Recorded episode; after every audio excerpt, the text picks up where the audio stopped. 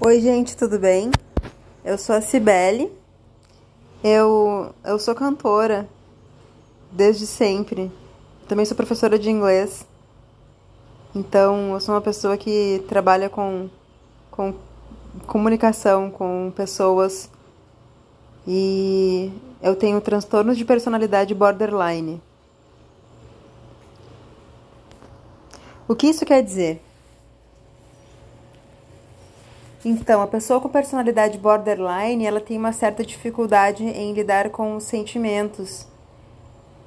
Uma certa não, uma grande dificuldade em lidar com os sentimentos. É às vezes chamada de doença do amor.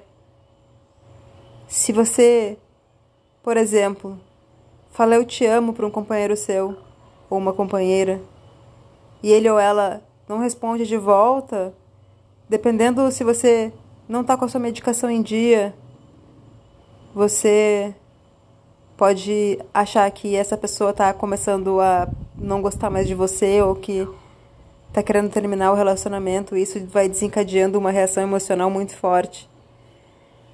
Outras coisas também, como quando, quando a gente é ofendido de alguma forma, a gente tende a reagir, talvez muitas vezes de forma violenta.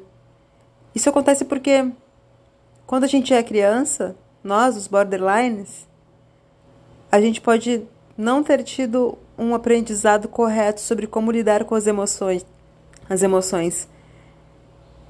E a gente tem que reaprender a lidar com elas. E depois de adulto, isso requer terapia cognitivo comportamental.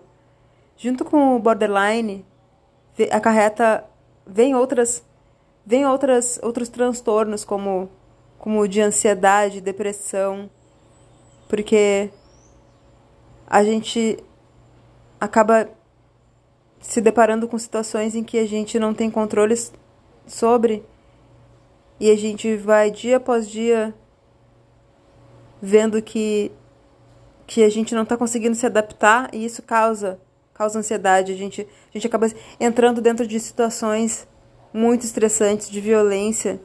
Isso vai nos dando transtorno de ansiedade, síndrome do pânico, transtorno de estresse pós-traumático.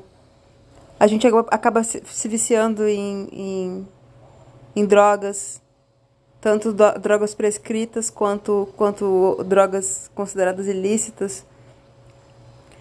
O meu episódio de depressão aconteceu quando eu parei de tomar o Rivotril, porque eu fui viciada nisso.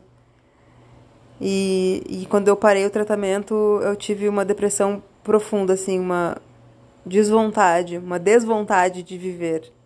Nada fazia sentido para mim, nem, nem levantar da cama. Eu não entendia o motivo da vida, sabe? Tipo, isso é totalmente químico. O seu, seus níveis químicos, eles estão em um nível onde você não sente e isso causa depressão e a ansiedade ela é constante. A ansiedade é de sair na rua e, ser hostilizada e não saber lidar com isso. Você fica remoendo essas coisas sabe?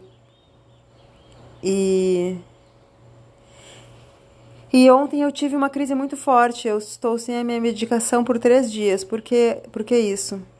Porque eu não tenho conseguido chegar lá no no CAPS. Eu não tenho medo de pegar, eu tô, tenho tido medo de pegar um ônibus sozinha aí.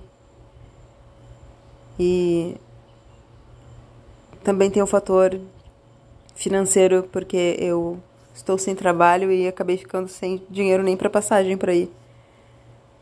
Então, eu tô, eu tô alguns dias sem a minha medicação e um fato aconteceu ontem que desencadeou uma série de, de crises inclusive automutilação. Então eu tô vindo de uma crise e eu acabei tomando bastante Rivotril, na verdade. E, e eu meio calmei, né? mas eu, queria, eu gostaria de não ser dependente disso, sabe? É, e hoje eu fui fazer uma entrevista de emprego e eu acredito que eu fui bem, espero que tenha sido que eu tenha sido que eu tenha ido bem. E por enquanto é isso, gente. Esse meu podcast surgiu por ideia de uma amiga minha de infância, pois ela achou um relato meu da internet, do Facebook, que eu fiz escrito muito interessante achou que as coisas que eu tenho para falar podem ajudar muitas pessoas.